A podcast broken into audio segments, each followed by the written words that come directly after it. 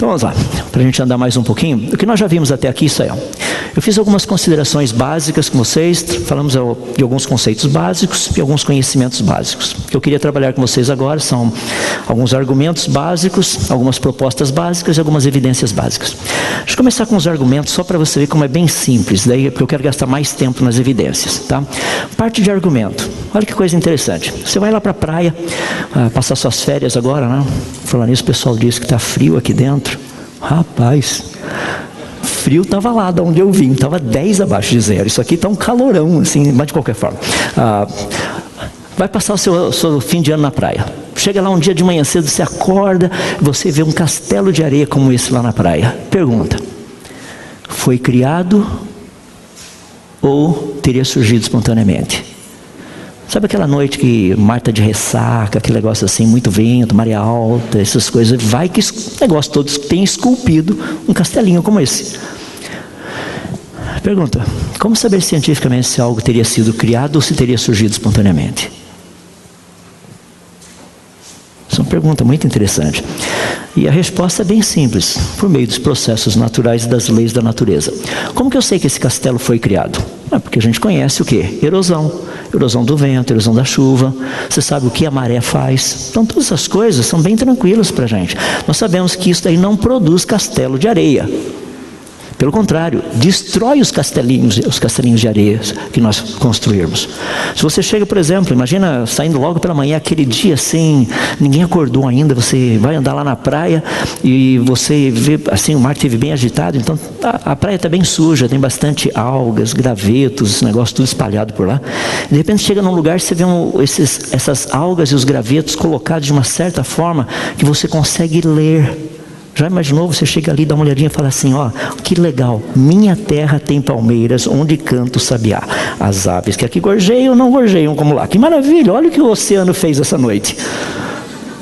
Você sabe que não foi o oceano que fez isso. Então, como que nós sabemos que algo teria sido criado?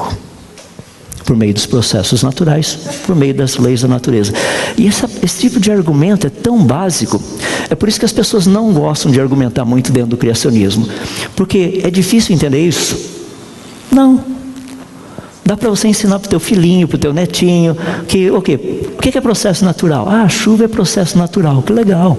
Vento é processo natural. Essas coisas aí que a gente vê. Dá para explicar para eles que vento, chuva né, não produziriam coisas complexas?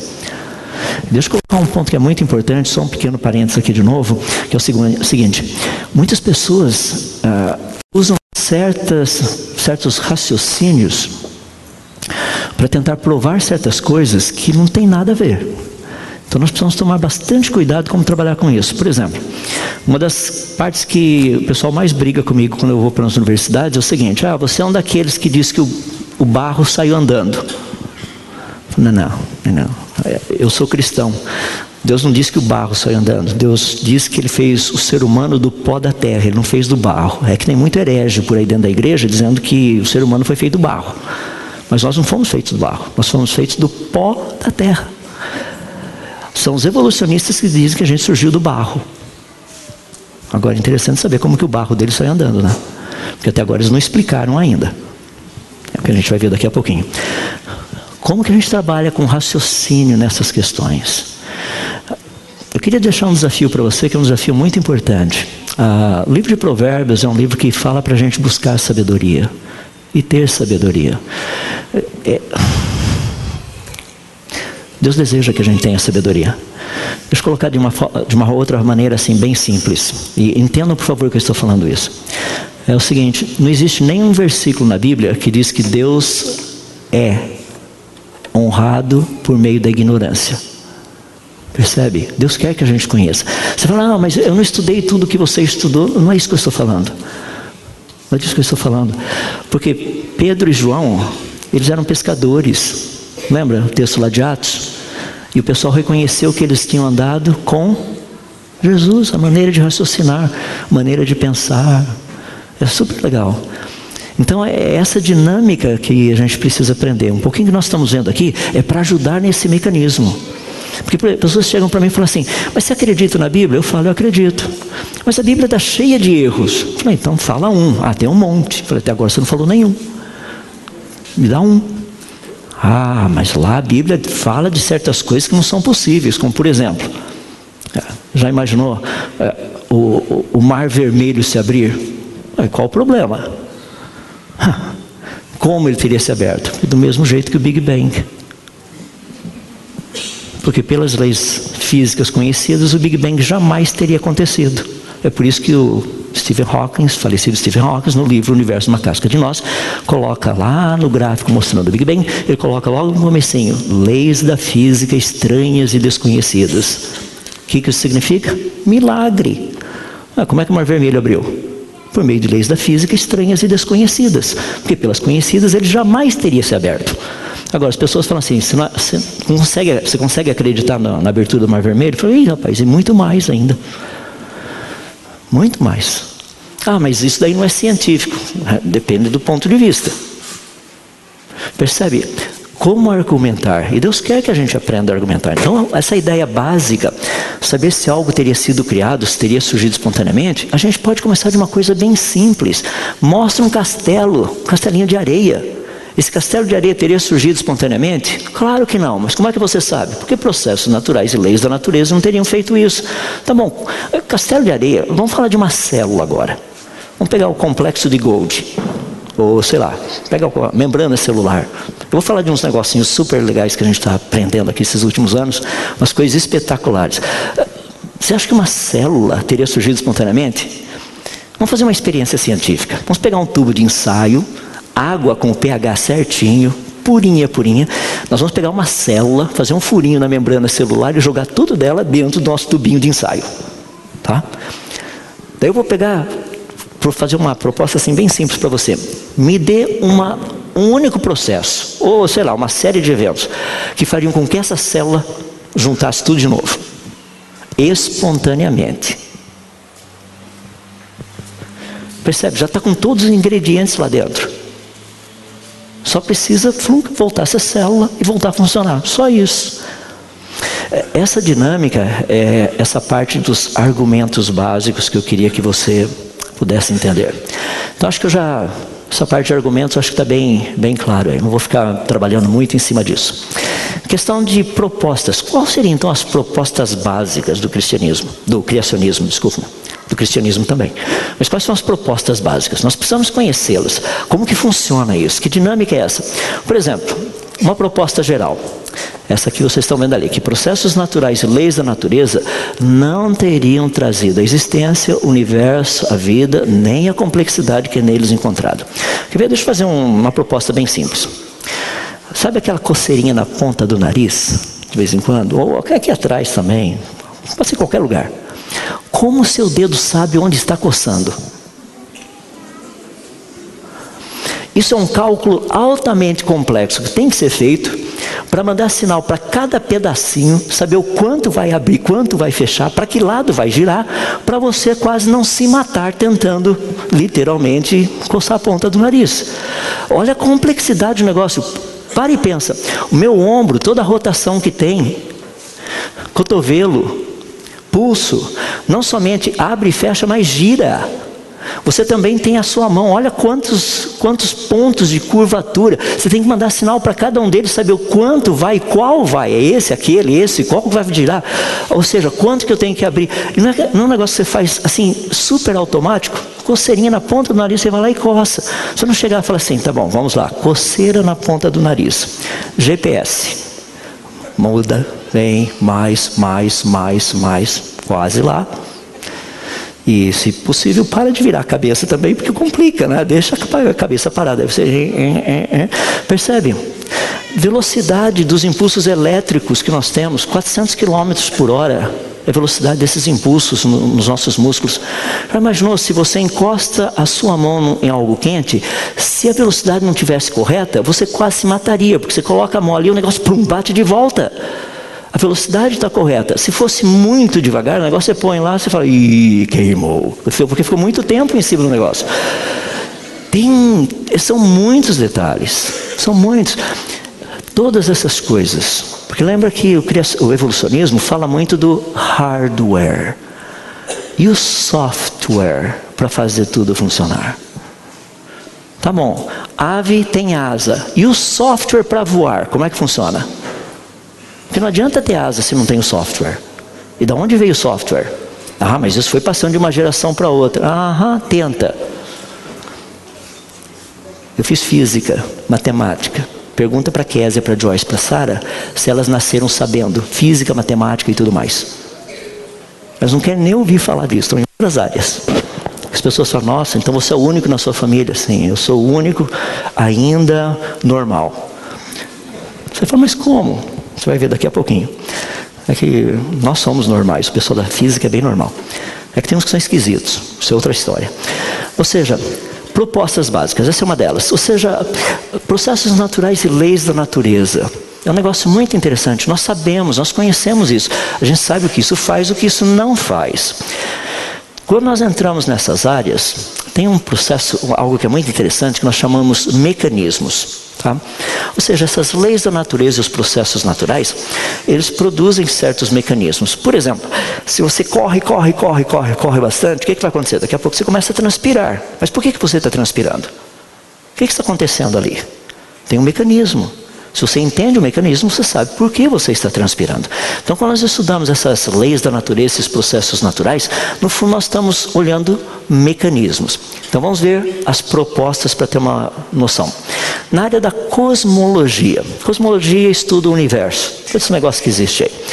O universo ele possui forma, ele possui funcionalidade, ele possui estabilidade.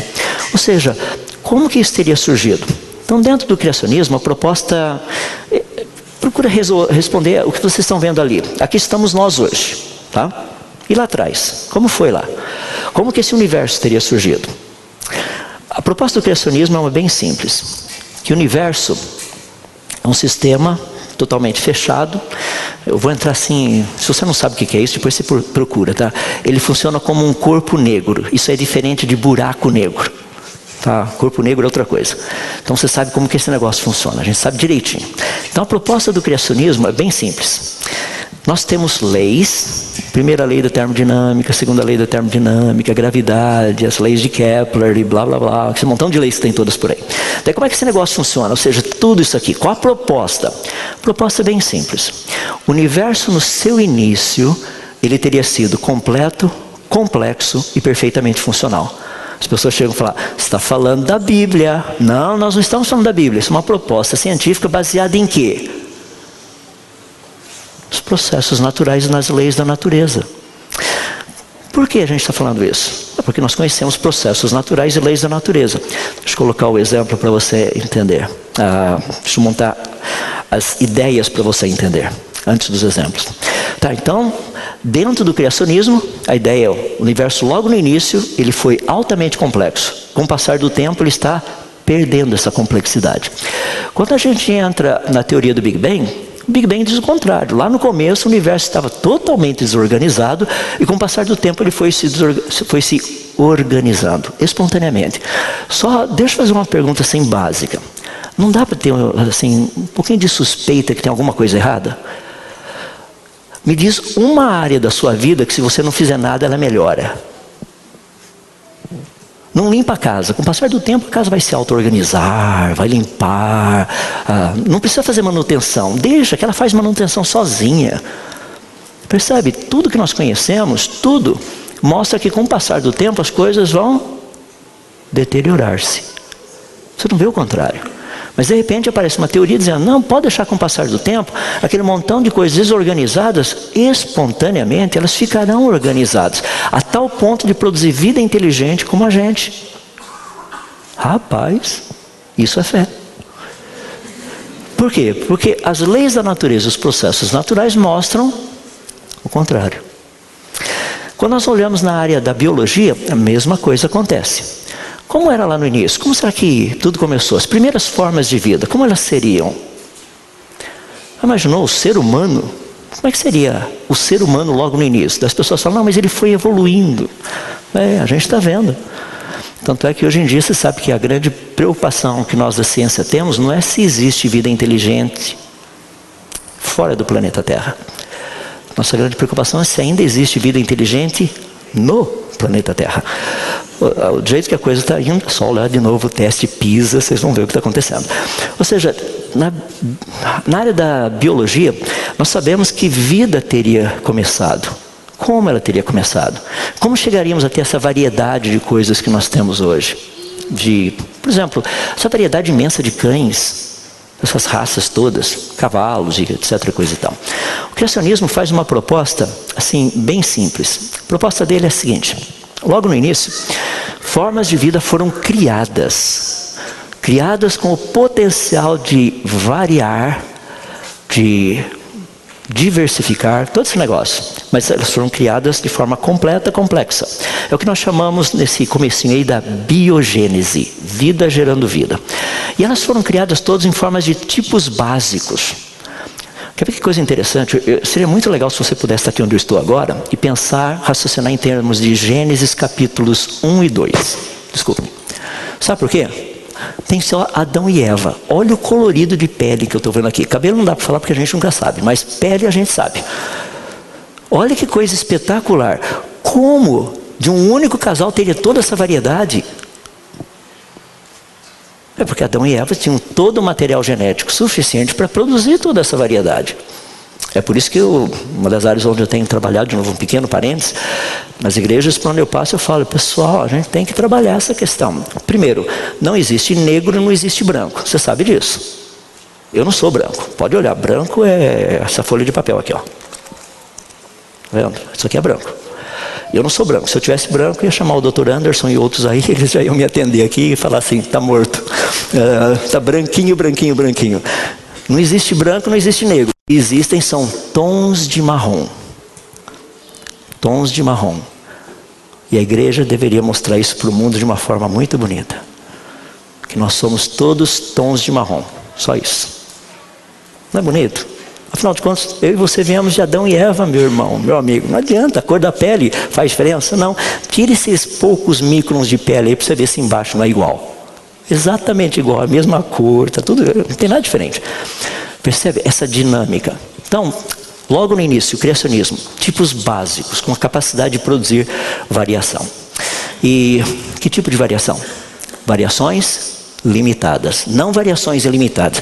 Peixe virando anfíbio, anfíbio virando réptil, réptil virando ave. Isso daí seriam variações ilimitadas. Tá?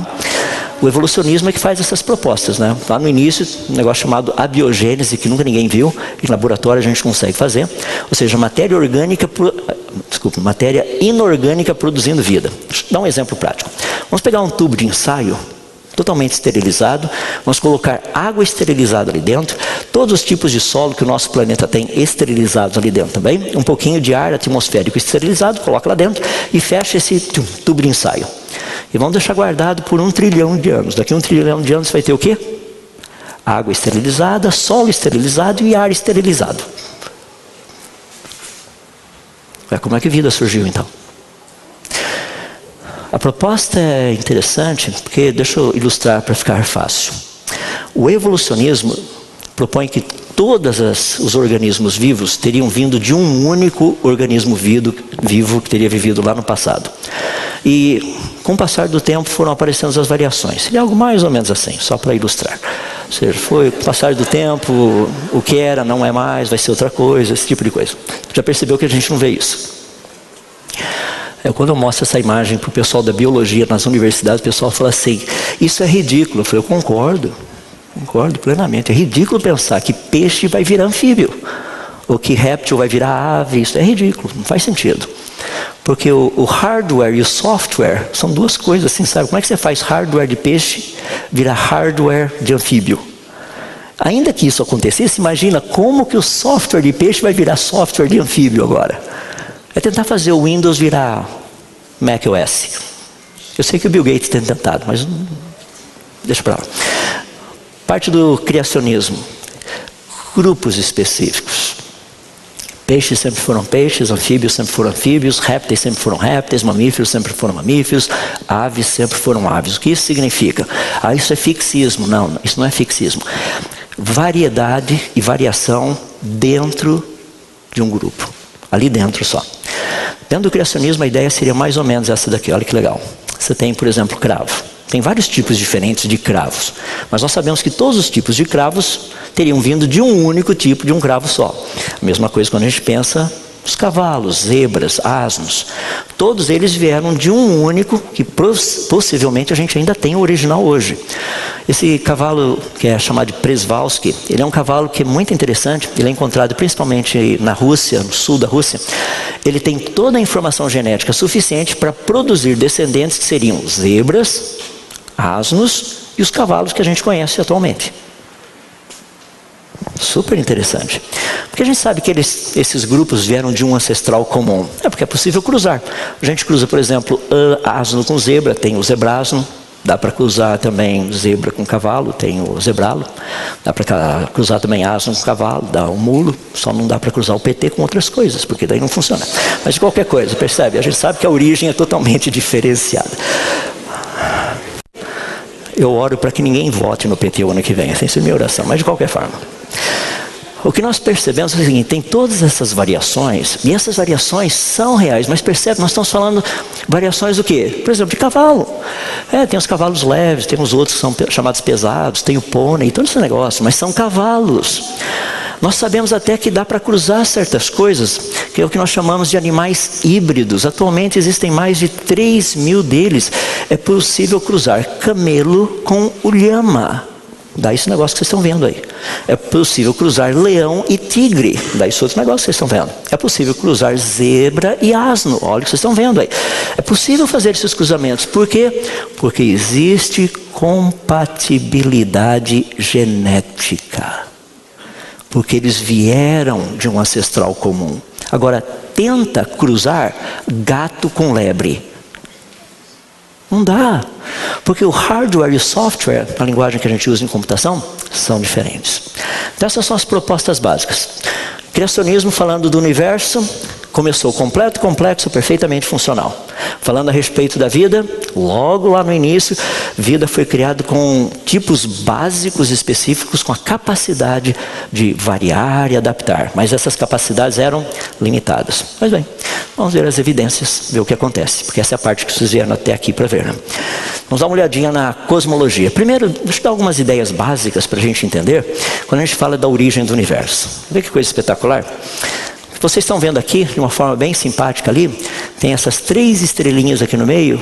O pessoal mais antigo reconhece, né? São as três Marias. Estão ali, ó. Agora, isso é vendo daqui de baixo, tá? Se você pegar a mesma imagem, eu vou usar essa imagem, vista com os nossos telescópios aqui de baixo. Dá uma olhadinha agora, a mesma imagem vista do telescópio Hubble. Tem um pouquinho mais estrelinha lá fora, do que a gente está habituado, não é?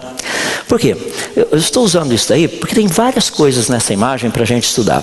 Primeiro, está vendo uma estrelinha naquele cantinho lá em cima, Betelgeuse, é uma das maiores estrelas que a gente tem conhecimento aqui na nossa galáxia.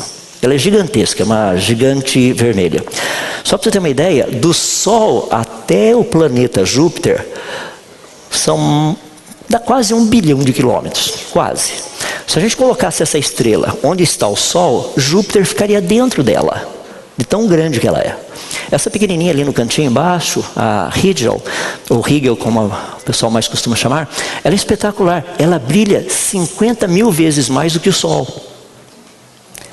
Agora, tem uns outros negócios ali no meio, que estão vendo as três estrelinhas, as três Marias pelos nomes próprios delas, que geralmente os nomes vão perceber que são nomes árabes, porque os árabes é que estudaram por muitos anos ah, o universo, as estrelas, as constelações e tudo mais.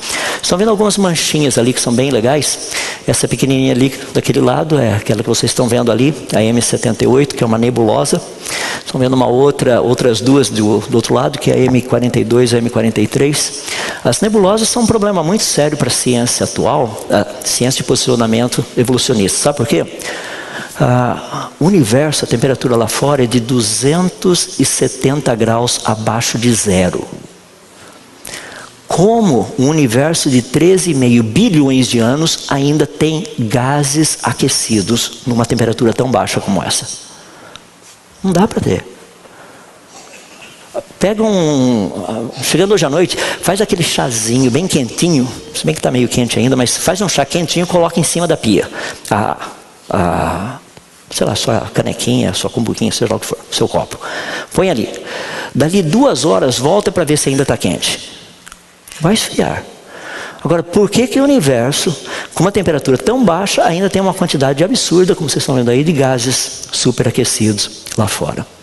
O problema é que nós não entendemos o que está lá fora. Deixa eu dar um exemplo prático. Aqui vocês estão vendo uma noite bem estrelada na cidade de São Paulo.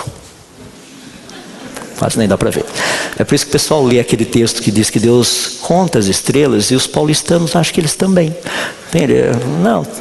Mas se a gente apagasse um pouco as luzes, daí você veria um pouquinho mais estrelinhas ali. E se a gente tirasse a poluição e tudo mais, você veria um pouquinho mais, veria algo mais ou menos assim. Né? Você fala, nossa, daí está parecendo limeira. É, está parecendo.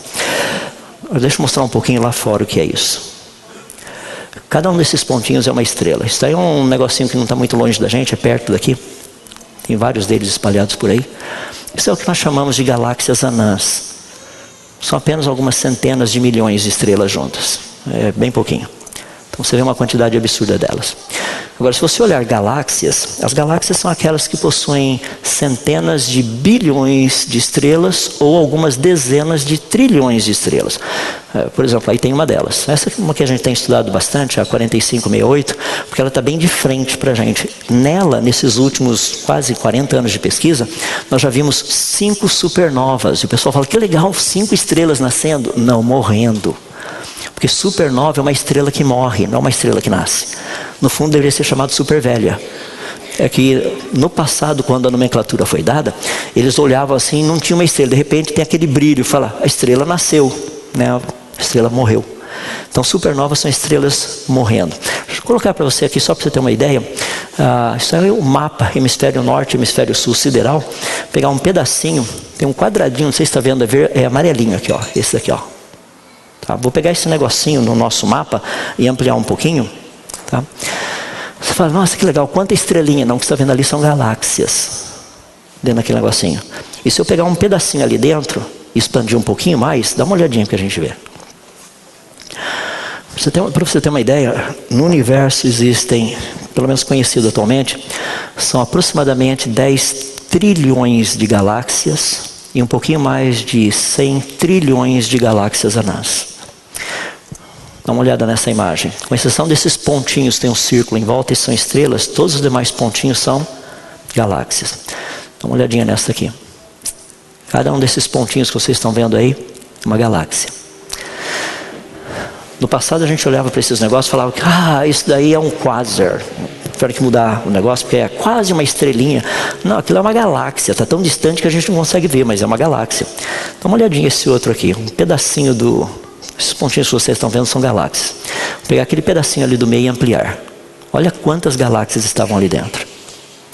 Se eu pegar um negocinho, fazer um outro, vamos pegar a Lua como exemplo. Eu vou pegar um quadradinho, se é o quadradinho do tamanho da Lua, deixa quadricular o céu inteirinho, quadricular o céu inteirinho. O que, que a gente veria dentro de cada um desses quadradinhos? Uma quantidade absurda, absurda de galáxias. Então, para a gente ter uma ideia do que eu estou falando, do que, é esse, seria esse universo, para e pensa.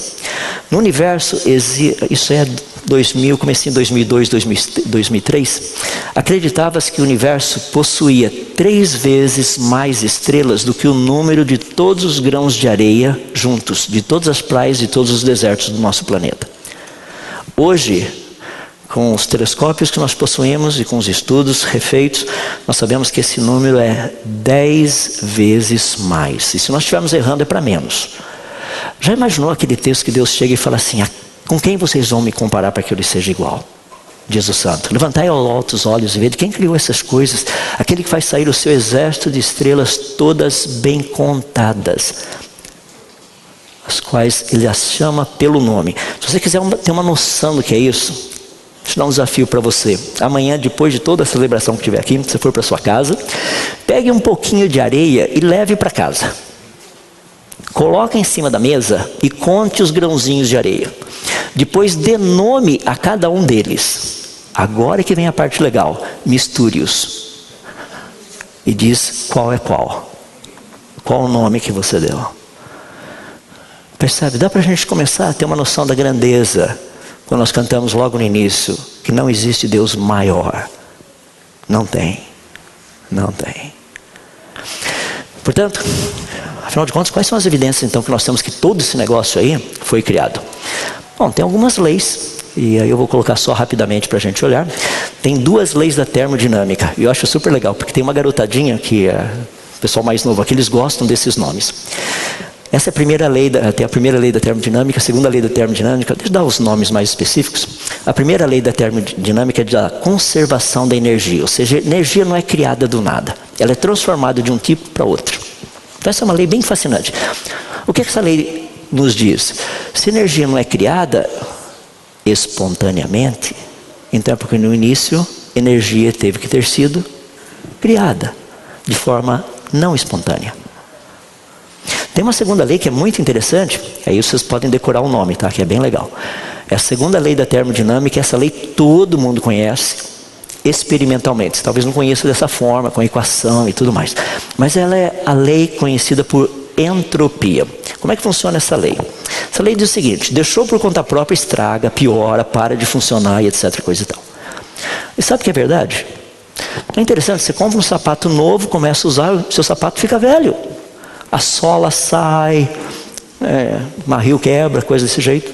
Você compra uma roupa novinha, começa a usar, rapaz, não é que ela vai ficando mais fininha, perde a cor e coisas assim vão acontecendo? Não é verdade que você se casa com o Brad Pitt, com o passar do tempo, ele vai mudando, vai mudando, já não é mais o Brad Pitt, coisa assim acontece. Ou seja, você compra um carro novo, ele fica velho. Por que, que ninguém sai por aí e vive de forma Big Bang? Eu vou comprar um carro velho, à medida que eu uso, ele melhora. É porque você não acredita no Big Bang. Se você acreditasse, é justamente isso que você faria. Seria comprar um carro velho e falar, que legal, vou comprar um, um Chevectra. Uh, assim, uma mistura de Chevette com o Vectra. Coloca os dois juntos, vai usando, vai usando, daqui a pouco você tem uma Ferrari, uma Lamborghini, seja lá o que for.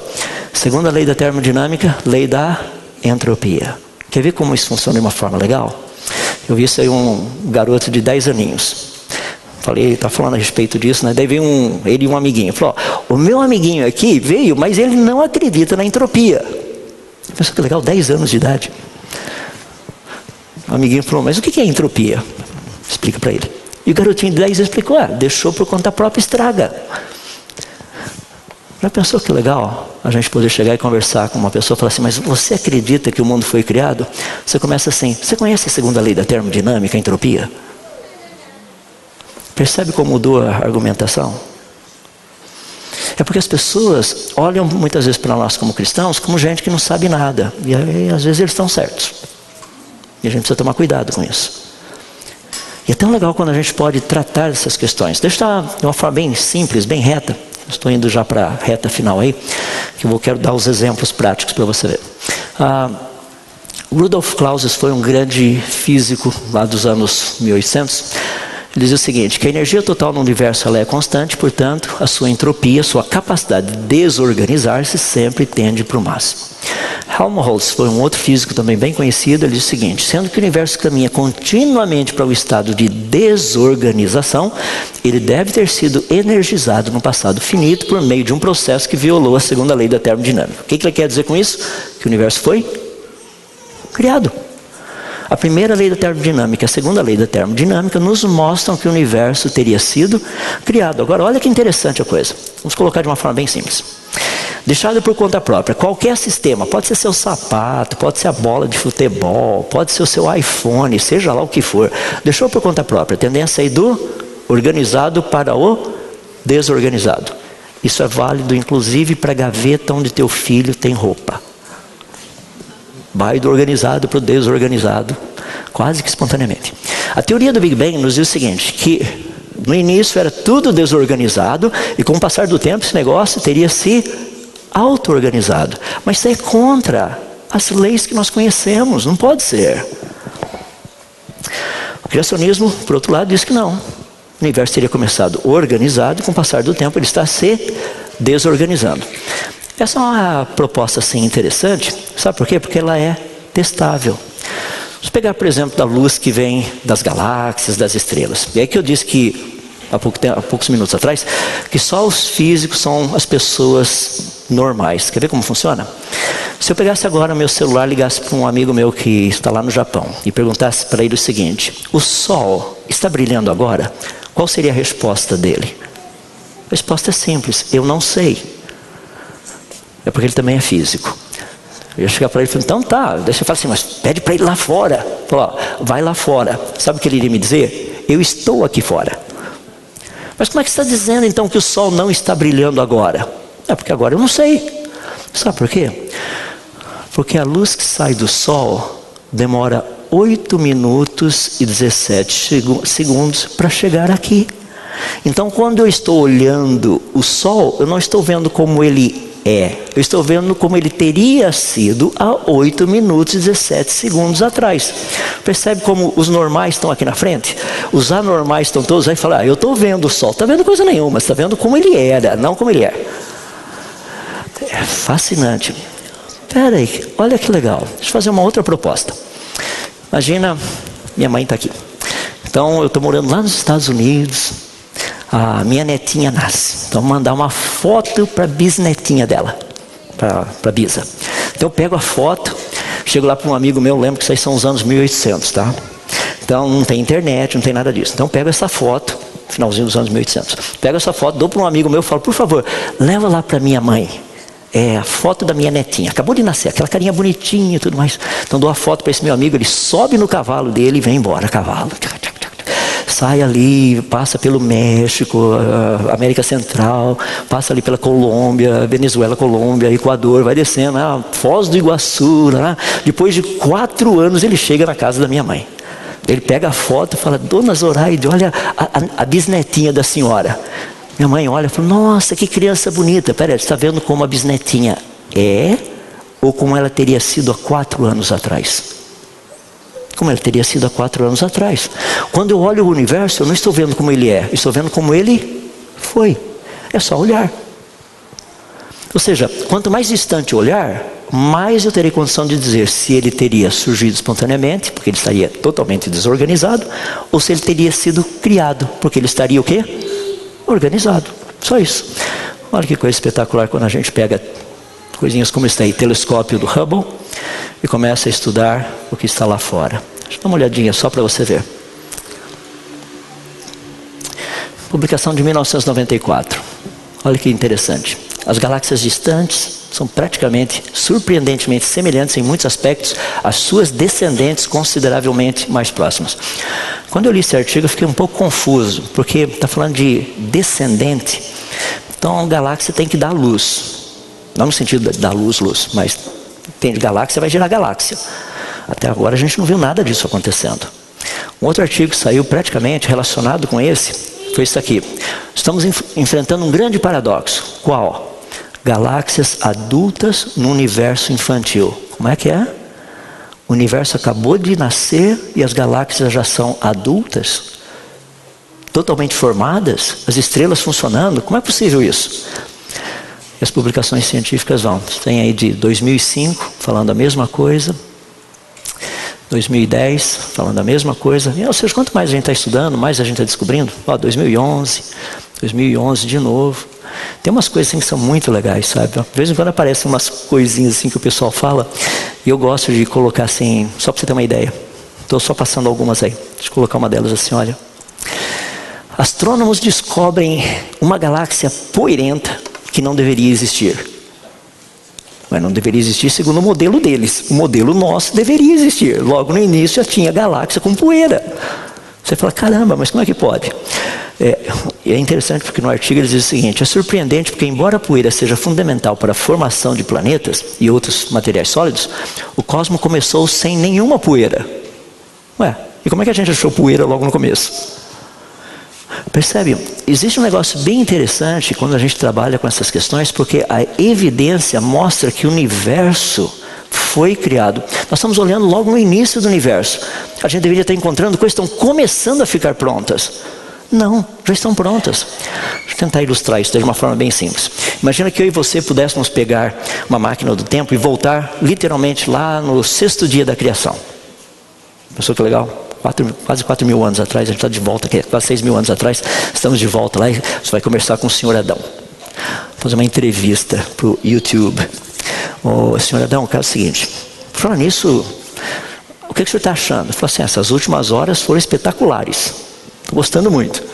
Mas conta um pouquinho da sua, da sua vida. Ah, o que eu acabei de falar, essas últimas horas foram espetaculares. Eu fui criado agora de pouco. Ia levantar a camiseta e falou, tá vendo? Não tem nem umbigo. É porque só tem umbigo quem nasce. Ele não nasceu, não tinha umbigo. Já resolvi um grande problema teológico, assim, bem simples, né? Mas de qualquer forma. Tá lá, e você começa a conversar mais fácil, mas Adão, mas espera aí, adolescência. Adolescência, eu fui criado desse jeito. Tá vendo essas árvores que estão aqui? que é uma frutinha aqui, ó. O Senhor Deus criou essas árvores no jardim ah, hoje de manhã cedo, tá? Mas já tem fruto. Ah, elas já foram criadas com fruto. Você sabia que é impossível provar que isso não teria acontecido?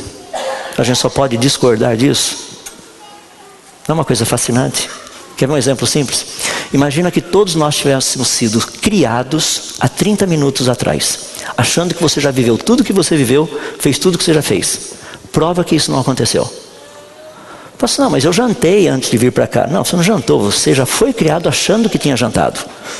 Fala, não, a roupa, a louça está lá para lavar ainda. Eu falei, não, eu sei, a louça já foi criada suja para te dar a impressão que você tinha jantado, achando que você. Você fala, não. Quer ver uma pior do que essa? Porque eu estou pedindo para você provar que o, tudo que existe não teria sido criado há 30 minutos atrás.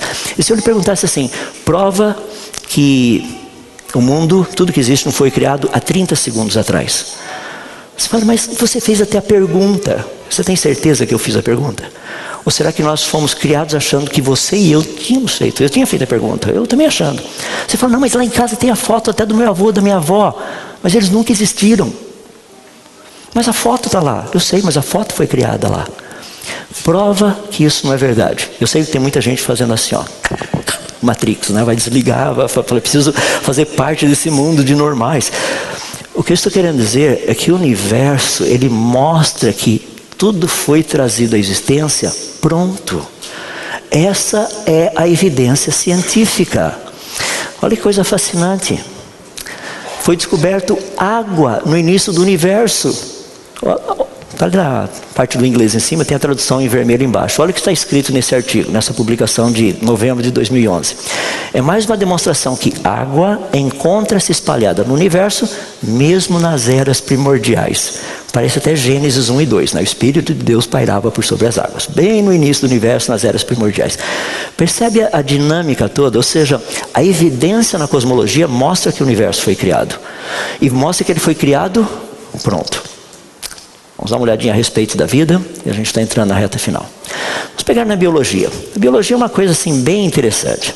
Porque quando a gente olha na biologia, Darwin disse algo assim muito legal. É que muita gente não leu o que Darwin escreveu.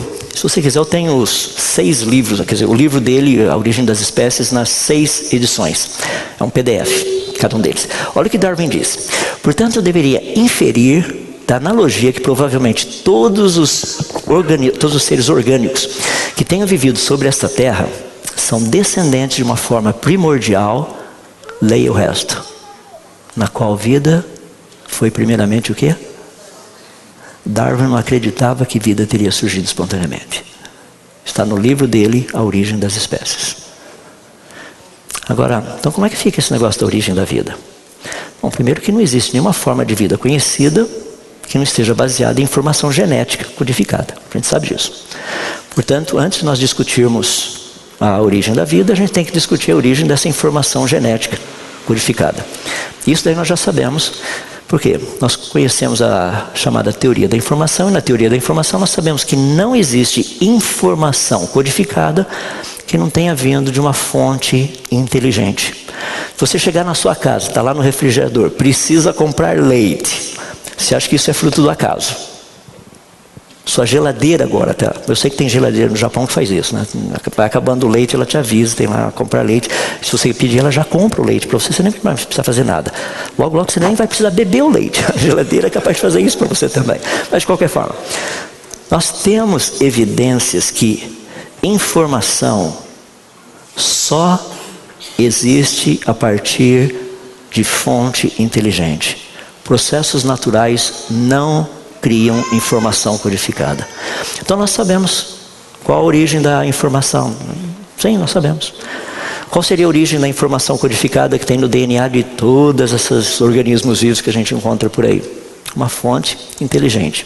Vou te dar alguns exemplos são bem legais. Tem um que eu tenho dado com uma certa frequência, só vou mostrar rapidinho só para relembrar. Tá? Esse negocinho dessa esse organismo aí chamado salmonela. Super simpático. Tá vendo aqueles fiozinhos lá? Quantos dos fiozinhos? Isso é o motorzinho dela. A salmonela precisa produzir uma série de proteínas que tenham exatamente uma estrutura tridimensional, uma quantidade certa para formar cada pedacinho do motor. Cada partezinha desse motorzinho. Então vocês estão vendo a montagem do motor, os pinos, inclusive, de sustentação ali do lado, tem a broquinha ali no meio, pininhos em volta, tchum, o negocinho começa a funcionar, perfura a membrana celular, coloca um anel de vedação para não ter infiltração na salmonela. Olha que coisa espetacular. O mecanismo todo que vocês estão vendo ali é fascinante, por quê? Porque esse mecanismo exige uma ordem de montagem, uma sequência. O número de proteínas produzidas tem que ser correto. Uma, uma proteína que esteja faltando não fecha o motor. Agora, cada pedacinho é extremamente organizado, extremamente complexo. Quando a gente olha esse negocinho da salmonela, o que vocês estão vendo ali é um moldezinho. Agora vamos passar aquelas outras ah, proteínas que tem um formato bem interessante. Vai formar como um tipo de uma hélice de barco, assim, motor de polpa que a gente está habituado a ver por aí. Olha que coisa espetacular. Monta esse negócio inteirinho. Deixa eu fazer uma pergunta bem básica. Qual parte do motor teria surgido primeiro? Segundo a teoria da evolução, tem que ser um processo. Porque se, se de repente o motor já, tá, já aparece pronto, isso não é evolução. Agora, qual parte do motor teria surgido primeiro? Pergunta pior do que essa: se uma parte não estiver presente, o motor funciona? Resposta não. E se o motor não funciona, o que, que a seleção natural faz? A seleção natural vai esperar até que ele funcione. Aham. Não é assim que a seleção natural funciona. Ou seja, quando a gente olha esse negocinho, a coisa é extremamente complexa. Agora, isso aí foi um negocinho um pouquinho mais complexo. Isso aqui saiu em 2012, mas ninguém fala, né? Eu sei que fazem sete anos, mas você já ouviu falar de um, um Zequinha? É, uma, é um organismo unicelular marítimo chamado OM1. Olha que, que gente boa. Ele possui sete flagelos. Então, você está vendo naquele lado ali, sete fiozinhos. Daí percebeu-se que esses sete fiozinhos, esses sete flagelos, saem de uma única e mesma região desse organismo. Eles começaram a estudar. E ali no vermelhinho, o vermelhinho, aquele lilás ali do canto, mostra como esse negócio funciona. Daí conseguimos melhorar um pouquinho a técnica. Olha o que nós encontramos ali. Você fala, o que é isso? Esse do meio que vocês estão vendo, tem um pininho ali no meio e tem outros seis em volta. O pininho do meio tem um motor só, que é esse daqui, ó. Esse motor está ligado naqueles outros negocinhos. Você fala, mas como? Ele está ligado desse jeito. Uma caixa de engrenagens totalmente bem definidas e desenhadas. Seria isso, algo mais ou menos assim, ó. Isso é o que está ali. Já imaginou isso ter surgido espontaneamente por acaso? Deixa eu tentar dar uma ilustrar um pouquinho. Olha isso aqui, ó. É, isso aqui é simples comparado com aquilo que vocês acabaram de ver. Dá uma dor de cabeça para engenheiros calcularem tudo isso, para que o negócio funcione desse jeito. Olha o que Darwin escreveu dizendo: diz assim, se pudesse ser demonstrada a existência de qualquer órgão complexo, o qual não pudesse ter sido formado por meio de numerosas, sucessivas e pequenas modificações, minha teoria se tornaria um fracasso absoluto. A teoria dele é um fracasso. Nós temos esses seres unicelulares que mostram uma complexidade imensa. Para a gente fechar, como é que funciona então a origem das espécies? Só para concluir. Lembra que o criacionismo diz a respeito dessas, desses grupinhos. Então, por exemplo, fizeram um estudo espetacular em 2006. Olha que coisa impressionante a respeito da capacidade aviônica dos pinguins. Muito legal o estudo.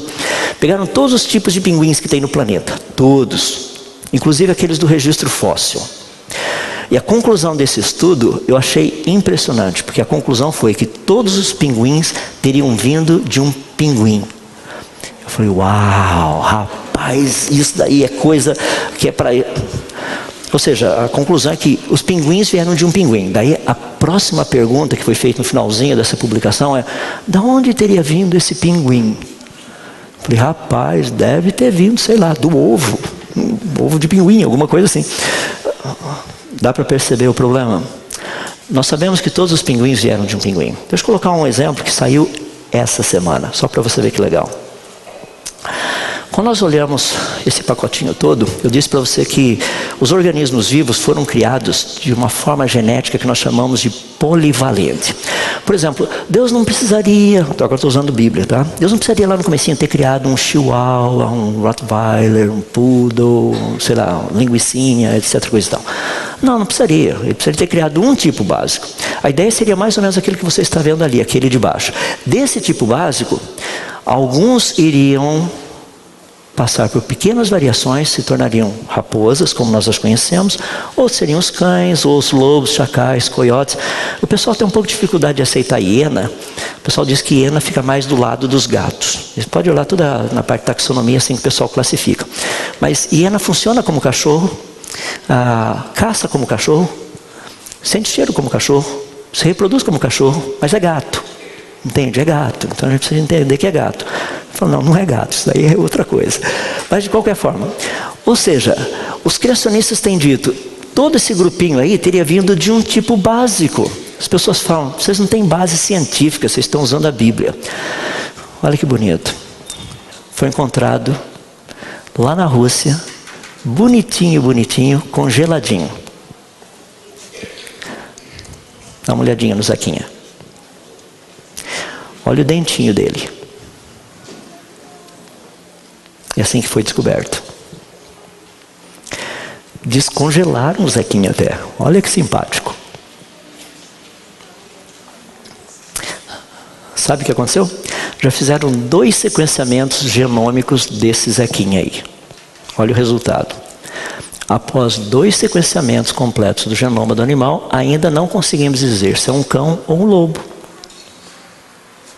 É, nós só falamos que no começo, o que, que era? Era um tipo básico com capacidade de variar. Ou seja, para onde a gente olha, a gente tem visto isso. A evidência mostra que o modelo criacionista está correto. A gente vê isso nas galáxias, vê isso na vida, vê isso no registro fóssil, em toda a área que a gente olhar. Toda e qualquer área. O grande problema é que as pessoas falam, não, mas isso daí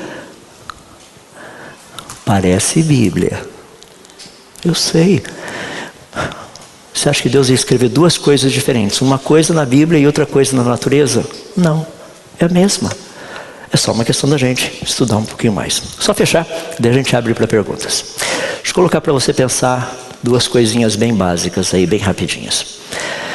Quando nós tratamos dessa questão de vida e da origem da vida, nós temos um problema bem interessante. Eu queria só dar esse ponto, quer dizer, são dois pontinhos para finalizar.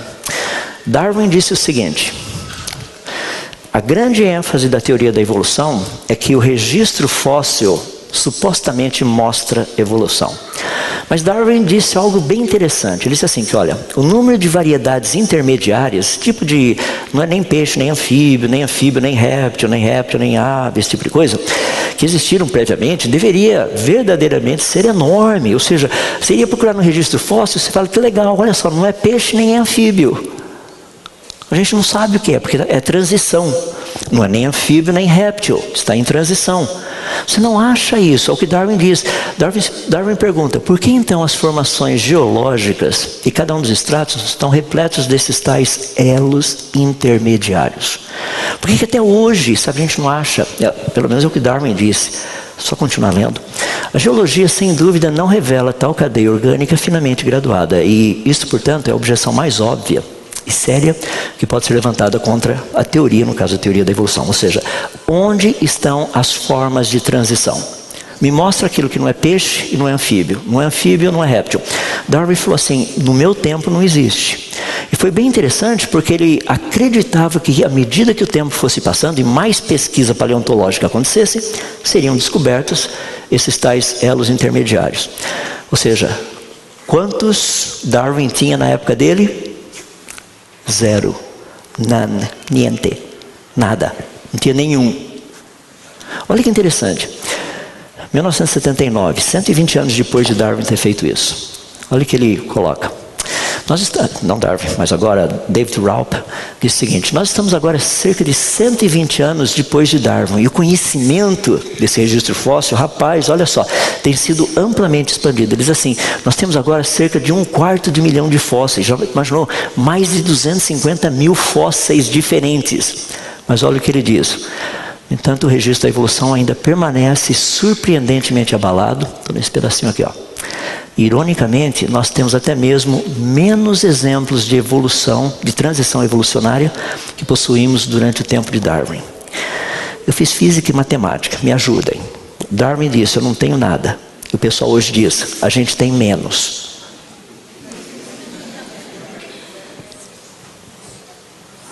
Percebe o problema?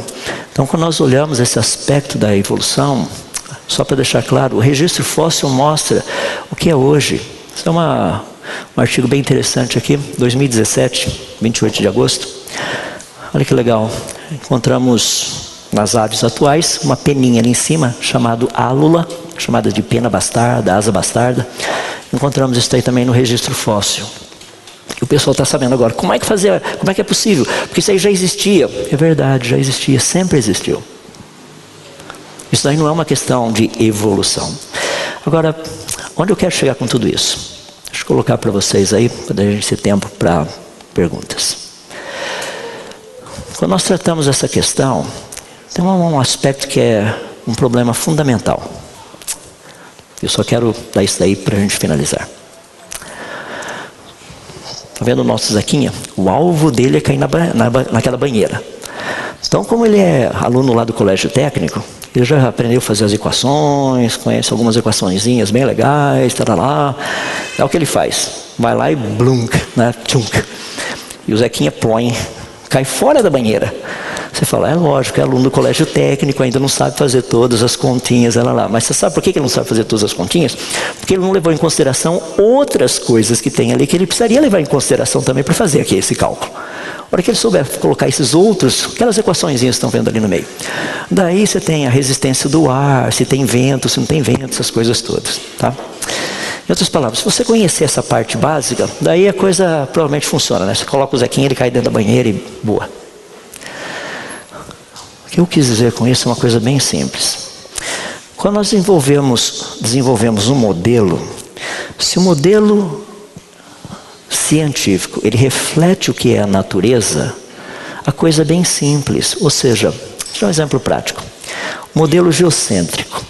Acreditava-se no passado que a Terra era o centro de tudo. O Sol gira em volta da Terra, todos os planetas giram em volta da Terra. Você fala, isso aí o que, é? Ridículo, não é? é? Hoje tem um pessoal da Terra plana. Mesma coisa. O pessoal não muda, sabe? Não para. Sempre ficam inventando coisa aí.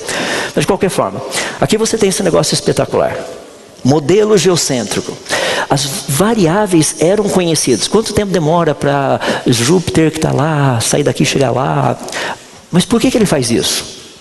O modelo não explicava, ou seja, as variáveis eram conhecidas, mas a gente não conseguia explicar por quê. Quando a gente explica por quê, é porque nós temos leis. Leis. Se as variáveis são conhecidas e o modelo não nos ajuda a ver as leis, é porque o modelo está errado.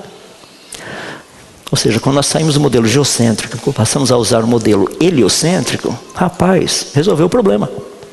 Por quê? Porque agora nós temos as variáveis conhecidas e as leis também conhecidas, ou seja, o modelo está correto. Sabe uma das perguntas mais interessantes? Deixa eu fazer para você. Você vai fazer algumas daqui a pouquinho. Por favor, alguém poderia me dar uma única lei da biologia evolucionista? Uma lei que você tenha estudado. Dá o nome dela. Biogênese não vale porque biogênese sabe que é lei da biologia criacionista. A biogênese não é lei. Dá uma lei, qualquer lei. Rapaz, você estudou todos esses anos, não sabe nenhuma lei ainda? Não te ensinaram uma única lei? Não é só você. Esse artigo foi publicado agora em 2010, nove anos atrás. Por que, que não existem leis na biologia evolucionista? Alguém saberia dizer por quê?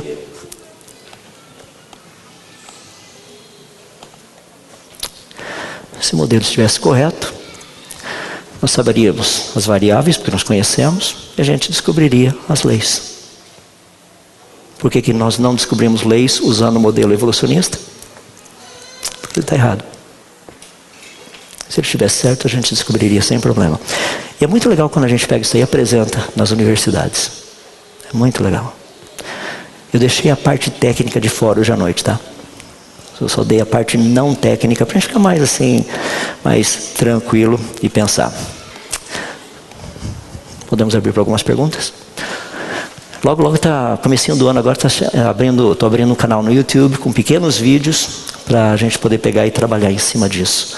Então são bem pequenininhos mesmo. Por enquanto tem aí tem Facebook, tem Instagram, tem Twitter, etc. Coisa e tal.